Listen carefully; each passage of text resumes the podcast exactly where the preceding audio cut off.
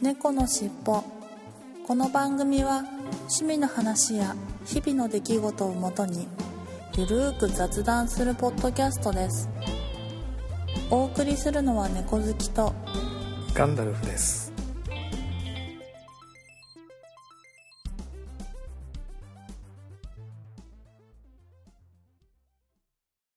猫のしっぽ。猫のしっぽポッドキャスト第513回始まります。はい、始まります。よろしくお願いしはい、よます。ろしくお願いいたします。お久しぶりですお久しぶりでした。ご無沙汰しておりました。はい、ご無沙汰してました。まあちょっといろいろ だったみたいですが、まあはい。ちょっとお休みいただいてました。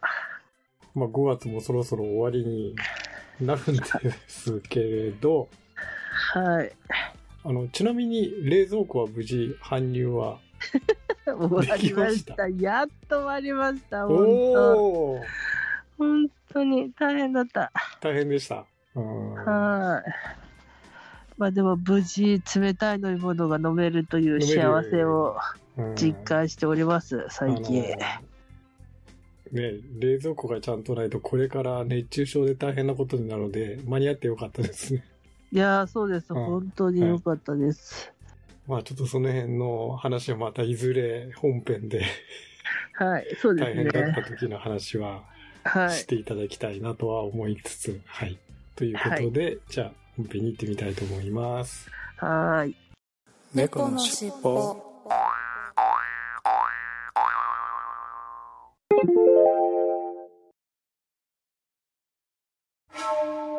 これだけあれば、老後の楽しみには困らんわい。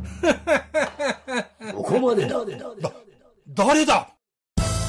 人を暇なくせにプラモを作らず、蓋、蓋を開けて取説だけ見て戻し、み、みるみる増える積みプラの山。崩してみせよう。ガンプラジオ。押してまいる。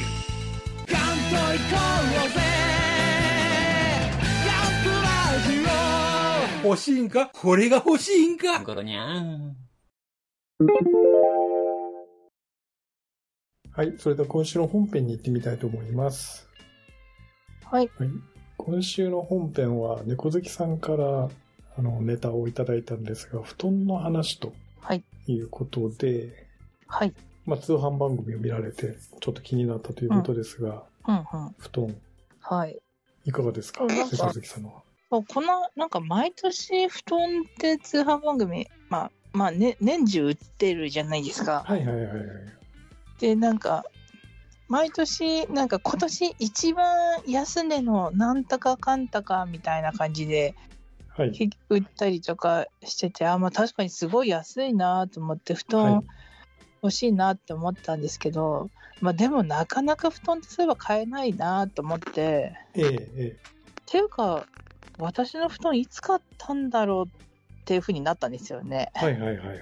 うん、っていうのから、まあ、今回お題になったんですけど、私はうーんとずっとあいや、はいい、やそうなんかいや恥ずかしい話ずっと布団を買ってなくてですねええ はい。高校が寮ではい。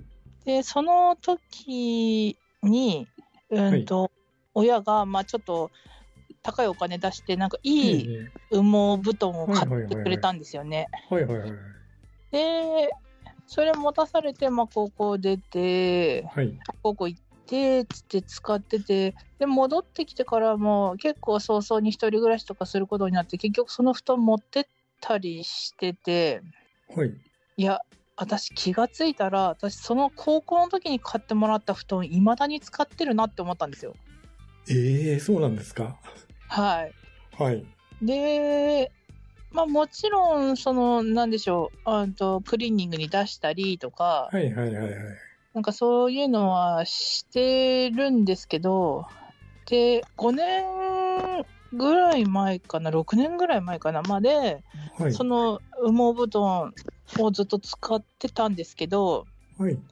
なんかあの冬になると布団を旦那と取り合う問題になってえええセミダブルでうち寝てるんですけど布団はシングルなんですよね、え はい。その掛け布団が。はいはいはいそのそのちあの幼少期に買ったものをそのまま使ってるから、ええでまあ今まで1人の時はそれで足りてたんだけどやっぱ2人になるとはい。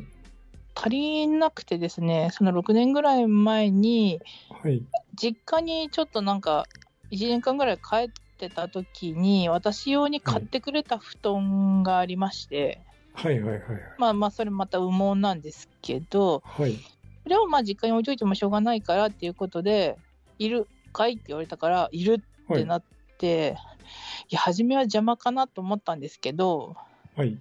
まあでもまあその布団を取り合う問題が冬になると発生するので、うんうんうん。まあ、ちょうどいいなと思って今はそのセミダブルにシングルの羽毛布団を2つ乗っけてうん。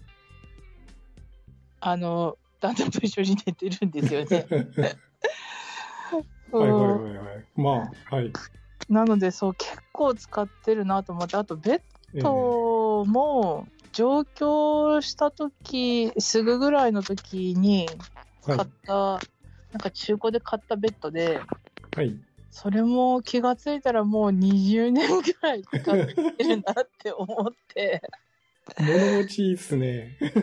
そうですねいやさすがになんかベッドはなんかあ初めはなんかパイプの安いやつを買ってたんですけど、はい。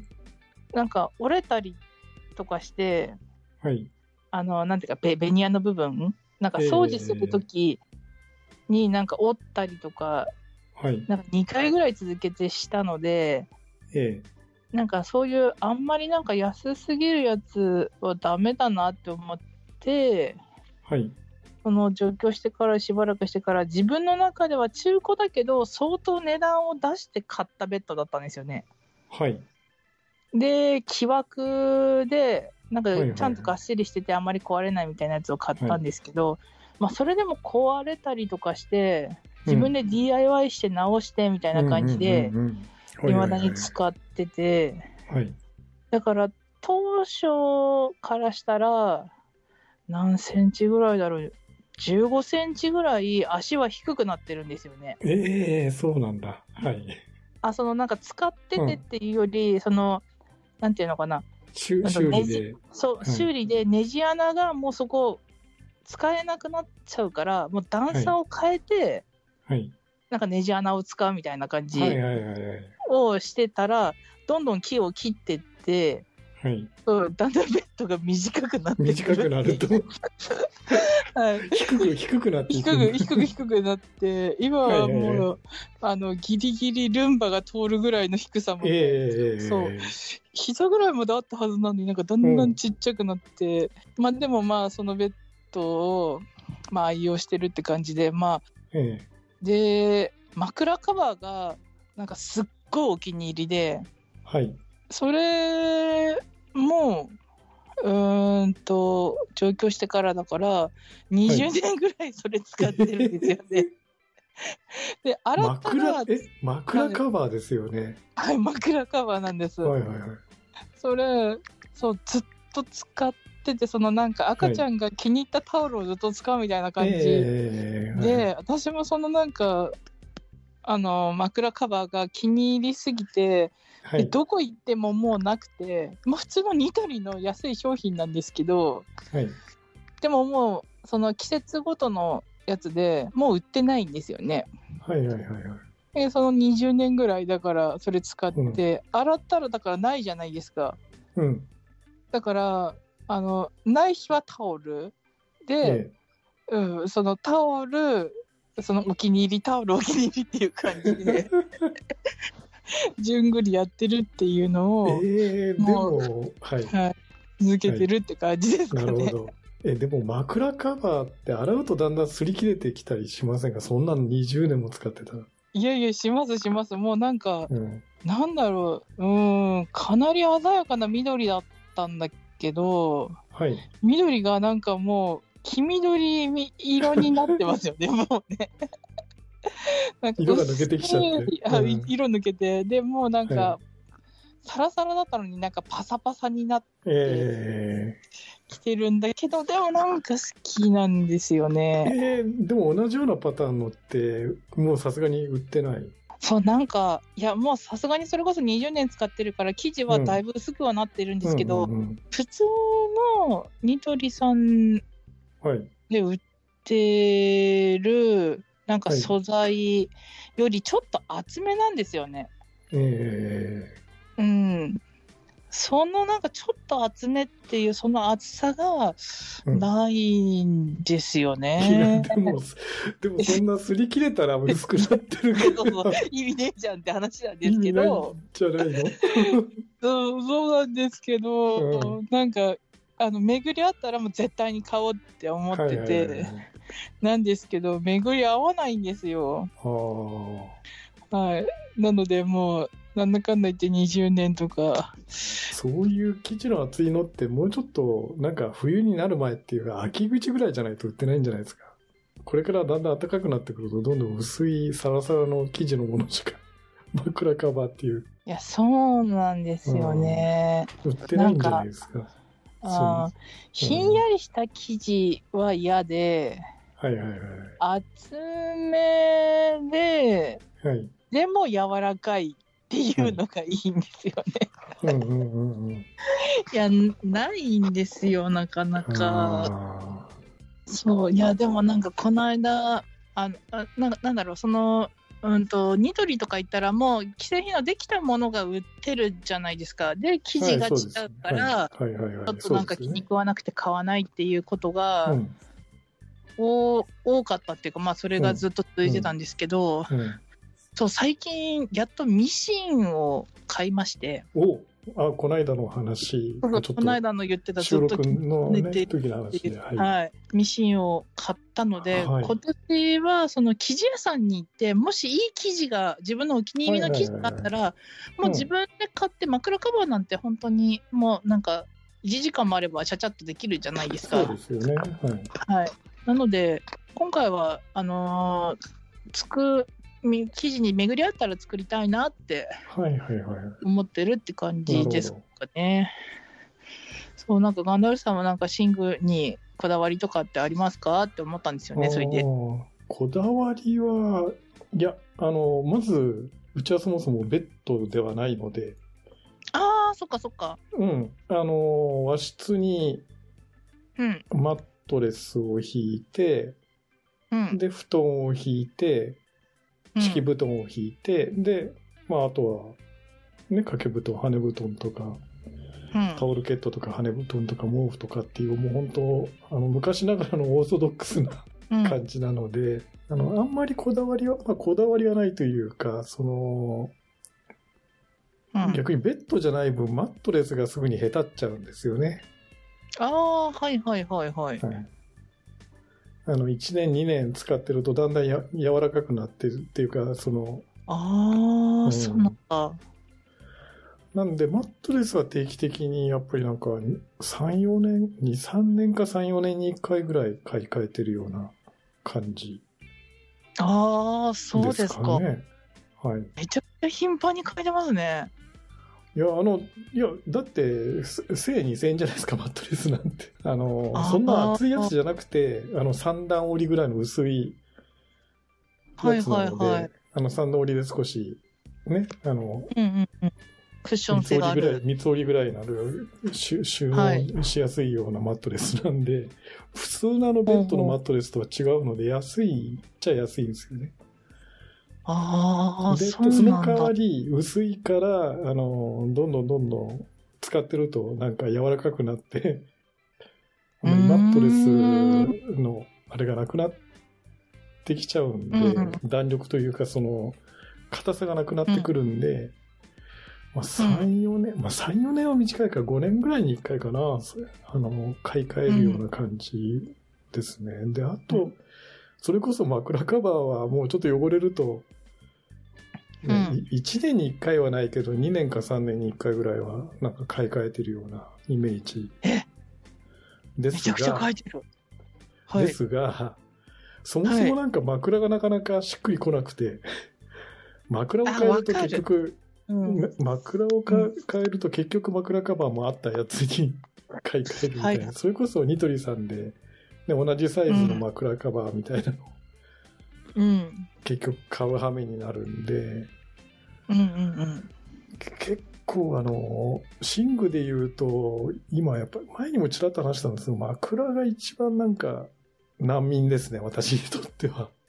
いやー、まあ、確かに私もそうだな。寝具としてはそうで布団自体は、まあそういう意味では、か敷布団ももう何年も変えてないような気がするし、まあそれは、ね、あの、ちょっと、うんし敷布団自体もやっぱりマットと同じでだんだんへたってくる、硬くなってくる。今度はぺったんこになってくるんで、敷布団の方は。うんうんうんうん。うんなので、まあ、買い替えるときは買い替えますけど、それも何年にも一回買い替えないぐらいなんで、もう本当、今使ってる布団なんかももう5年ぐらい買い替えてないような気が、いつ買い買ったんだろうみたいな敷布団。で、羽布団、あの、冬場だとやっぱり、今の時期はまあやっぱ寒いので、羽布団をやっぱ使ってるんですが、掛け布団は。うんうんうん。これはい、これもいつ買ったのか覚えてないぐらい、やっぱりうん。20年ってことはないけど、それこそ、うんね、5年から10年ぐらいのスパンで買っ、ぐらい前に買ったかな、みたいな感じ。いつ買ったか覚えてないぐらいうん。な感じですかね。羽布団は。なので、やっぱり一番枕がなんかうん。難民というか、しっくりくるのがなかなかうん。合わなくて、で、まあ、今はのが割と長く持ってますけど、やっぱりニトリさんで買った枕なんですが、うん。あの、少し大きめの柔らかい枕っていうか、うん。うん、ふわふわ枕、あの、ホテル枕みたいな感じの枕。ですかねうん。あの、に、にニトリさんでよく売ってるホテル枕みたいな感じの安いやつを今使ってますけど、うん。まあ本当に枕は今まで難民でしたね。あの、なんか、そば柄枕も使ったことあるし、うんなんか、なんかパイルのプラスチックのあれが、そば柄の代わりにプラスチックが入って高さがちょっと、なんか差し入れして高さが調整できるような枕も使ったし、うん。でもなかなかしっくりいかなくて、うん。うん、あとあの、なんかポポリエステルっていうか、あの、えっと、なんかだ、あの、低反発の枕とかも一度うん。使ってみたんですけど、なんかやっぱりそれもしっくりこなくて、みたいうんうんう。なん感じでやめてしまってっていうことで、もう本当に枕だけは難民、今だに難民というか、これだっていうのを、まあ、今のそのホテル枕はたまたま長く続いてますけど、それでも1年、2年ぐらい、うん。買い替えて1年か2年ぐらいかな。うーん。まあそんな感じで、あの非常に、寝具としてはうん。枕が一番、その難民。いやー、そうですなかなか。しっくりこないと。うーん。次回後半に続きます。猫のしっぽはい、それでは今週の成果発表コーナーに行ってみたいと思います。はい。はい、えー今週の成果発表ですが、久しぶりに2、3週間ぶりぐらいかな ?1 ヶ月は経ってないような気がしますけど、ではいさんいかがだったでしょうか？はい。前回はあまり変わってないっうん。て言ってたようなうん感じで、はい。で、うんと、200g ぐらい減りました。お、減りましたね。はい。と言いますのも、うんと、はい。ちょっとお休みいただいた時にちょっと体調が悪くて、ええ初めがなんか胃胃が調子悪くて、はい。で、なんかまあ熱出てみたいな感じで、はいなんか全然物が食べられなかった時は、マイナスはい3キロ、2.5キロぐらい痩せたんですよね。はい。で、で、まあ、ゆっくり治ってきて、はい。なんか食べるペースも少しずつ戻ってはい。きてたっていう時に、今度シンプルになんか鼻水の風邪になったんですけど、はいはいはいはい。したら、その、鼻水が、か体の水分が全部鼻水として出てしまうっていう風で、も うそれまたすごい鼻水、鼻風ですね。本当に鼻うん。に、その鼻、詰め物をしても、うん。詰め物から鼻水が滴り落ちてくるぐらいすごかっうわすごくて、ーはい。それが全然止まらなすぎるから、もうはい。体のせい、あ、で、口鼻にそのつっぺをしてるから、はい。うんと、呼吸できないから、まあ、口でする、そしたら口乾く、うん。喉痛くなる、はい。だから、まめに水飲む、はい。ポカリ飲む、はい。みなんかもう水分パラになる、はい。で、体重増えるみたいな感じで、ただただ今もう飲みまくってて、なので、あの、その2.5キロぐらい痩せたやつは、もうピュンっていって戻って、はい。で、今結果200グラムぐらい今年から入ってはマイナスっていうぐらいです。もっと。はい。これが治っったら、ね、本当だったら2キロぐらいっそう、減ってて、お。ちょっと結果発表いい答えを出せるんじゃないのうんなんて思ってたんですけど、はい。全然甘かったですね。もう今私の体は水とポカリでできてます、本当。そうですか。はい。でも半分ぐらいは鼻水でまた排出されてる。ねえ、そう。ね治る頃には痩せてますよね、きっと。うんいや、いやうん、それを願ってます。まあ、確かにあのなんか鼻声で大変だなと思いながらはい、すいません。はいやいやいやもうあのあまり無理せずにちょっとって思いながらでしたんですがそんなに大変だったんですねいろいろね。いやね、本当ね、くしゃみも出るから、もう、はい。ね、本編でもなんか、時々、あの、ピタって私が止まって、返答してない時は、もうくしゃみが出そうで、するかしないか我慢してたんですよね。なるほど。なので、ちょいちょい、あの、コメントが止まってる時があったら、そこは私がくしゃみしそうなんだなって皆さなんに感じて、そこを楽しんでいただければなって思います。はいすいません。いやいやいやあのこんな感じですかねまあ確かにねあの気温の変動がここのところ激しかったので暑くなったり寒くなったりで体調崩しやすいっちゃ崩しやすかったんですよね。そうなんですうね。んそうそれでまんまとやられました、ヘナチョはいコ。はいはい。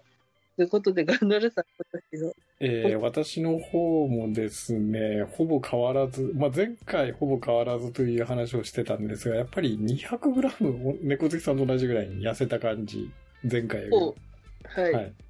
で、体調崩してたわけじゃないんですけど、うん。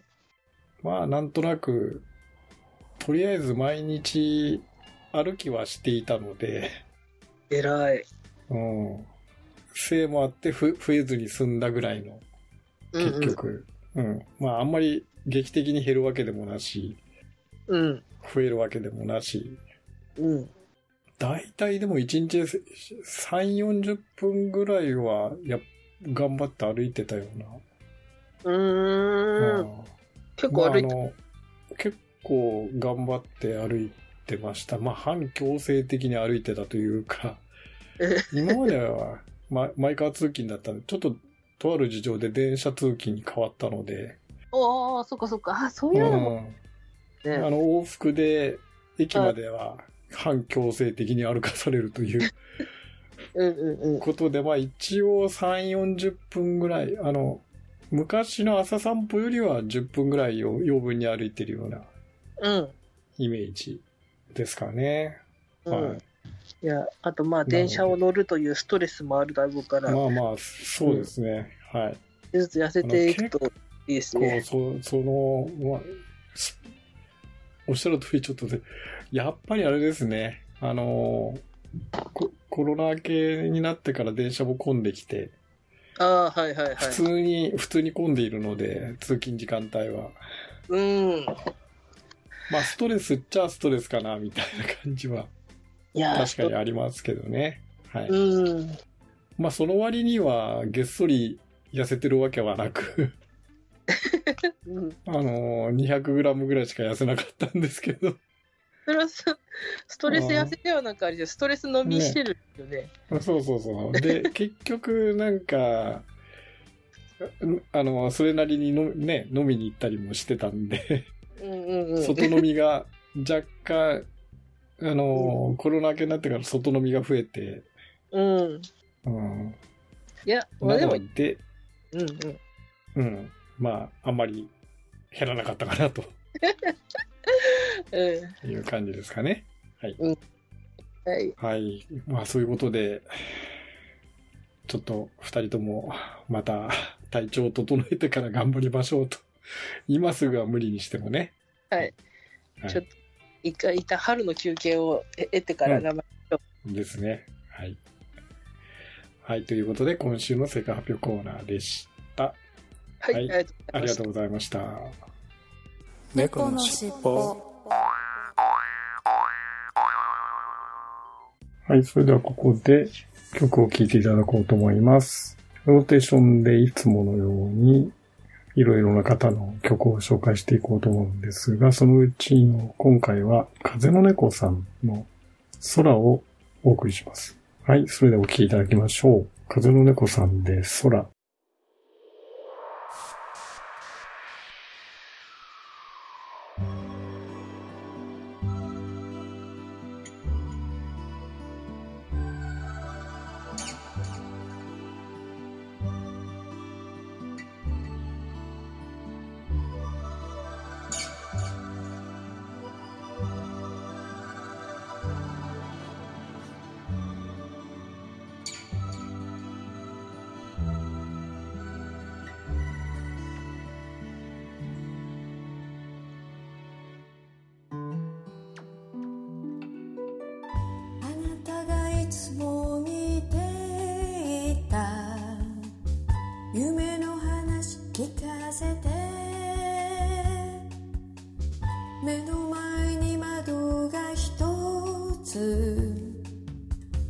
その先に空が広がる。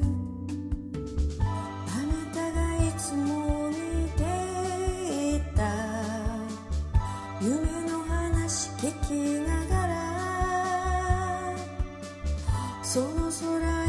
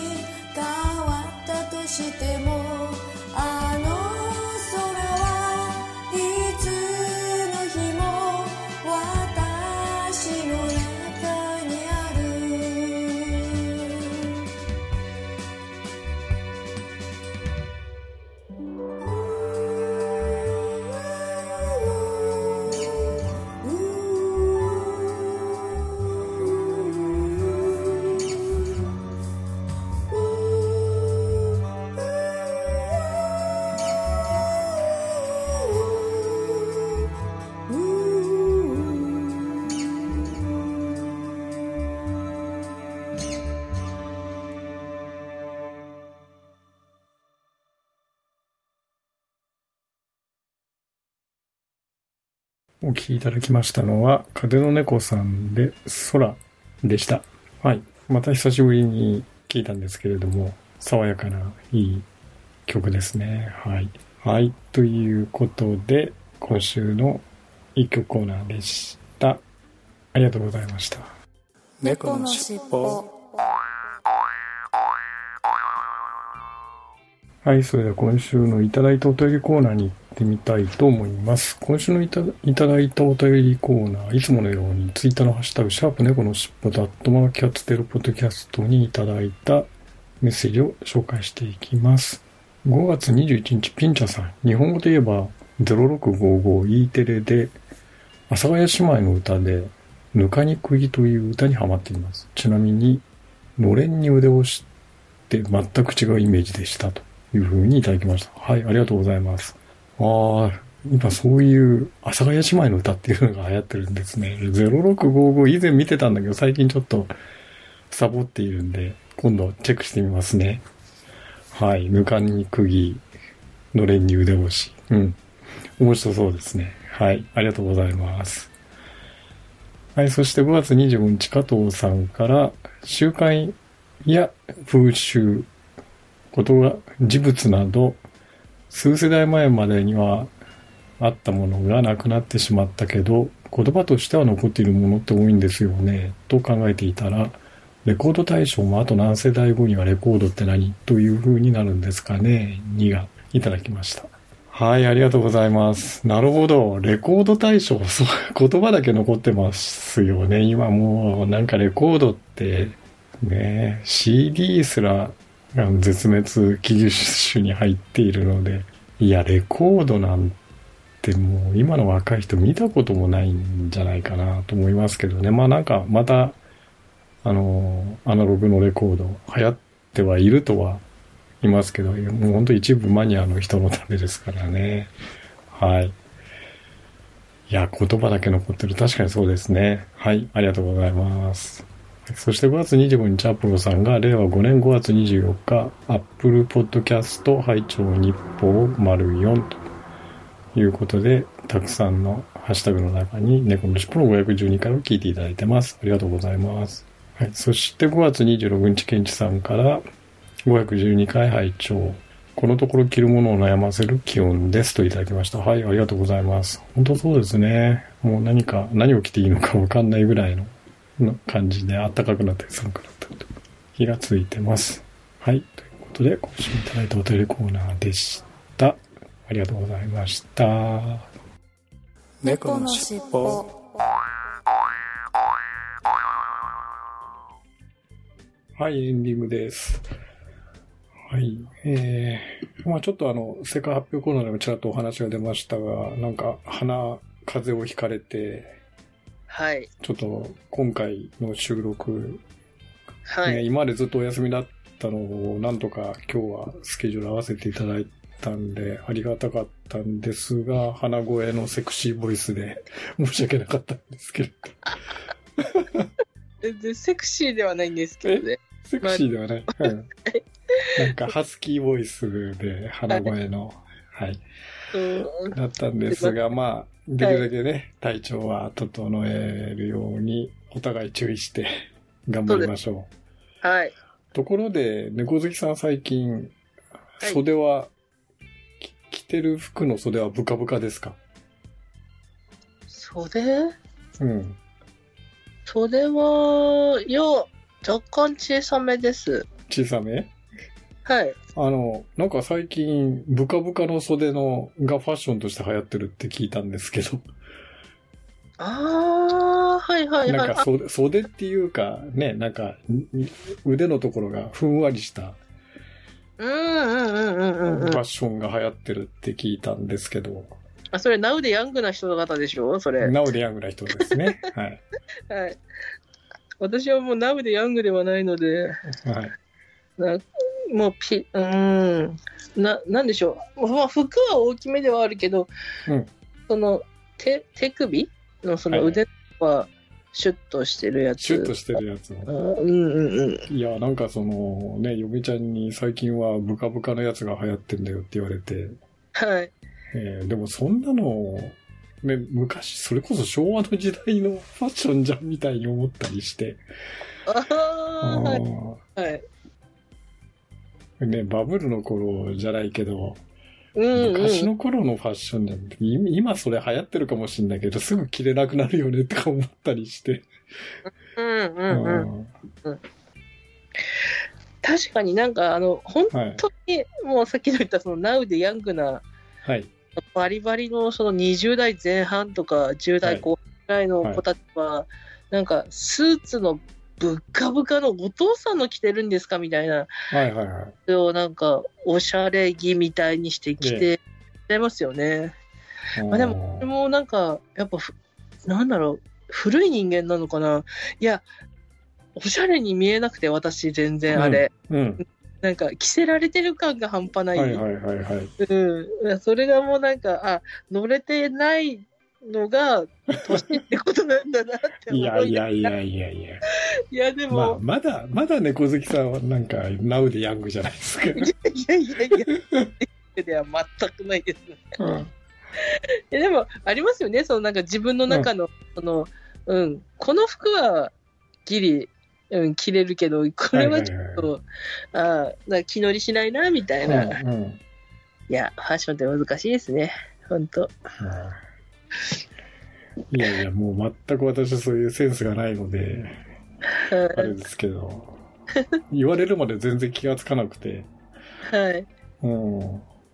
まあ、さ最近そういうの流行ってんだな、と、ふと思っただけなんですけれどもね。今度奥様と一緒に買いに行ったらいいんじゃないですか？いやいやいやいや。自分がどのぐらいの感じに見えるのかっていうのをちゃんと証明うんしてきたら、奥様も何も言わなくなるんじゃないですか。なるほどね。はい いや、大体、でもね、なんか、ね、某、普段着って某安いところでしか買ってないので、うんうんうん。うんあんまりこだわりがないから、まあ、今更なんかそういうのをね、うん。っていうのも、はい。はい。なので、はい。じゃあいつもの方お願いします。わかりました。はいでは、いきますよ。はい。せーの。次回。次回も聞いてくださいね。